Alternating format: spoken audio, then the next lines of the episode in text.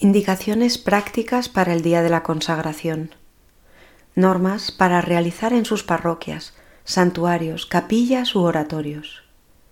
Primero, la ceremonia tendrá lugar preferentemente en el centro de la Santa Misa después de la comunión. Segundo, asignar a aquellos que se consagran a la Virgen un lugar establecido en la Iglesia, de tal forma que puedan seguir convenientemente la acción litúrgica.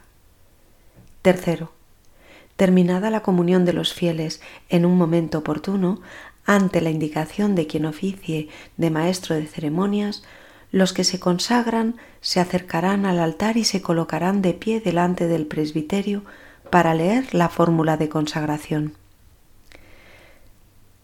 Cuarto, los que se consagran leerán la fórmula. Quinto, terminada la lectura de la oración de consagración, el sacerdote dirá, Nuestro auxilio es el nombre del Señor.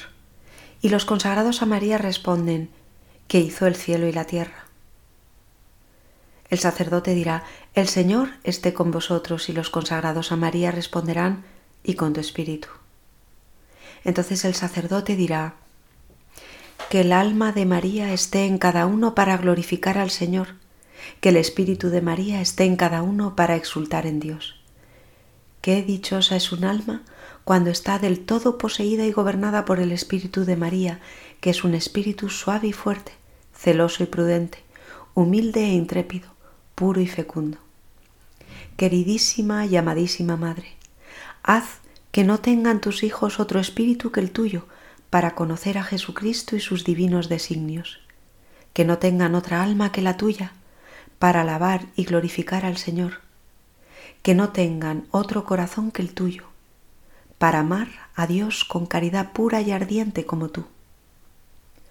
Oh Madre que conoces los sufrimientos y las esperanzas de estos tus hijos que hoy se consagran a ti, ayúdalos en las pruebas cotidianas que la vida reserva a cada uno y haz que, por su devoción filial a ti, las tinieblas no prevalezcan sobre la luz.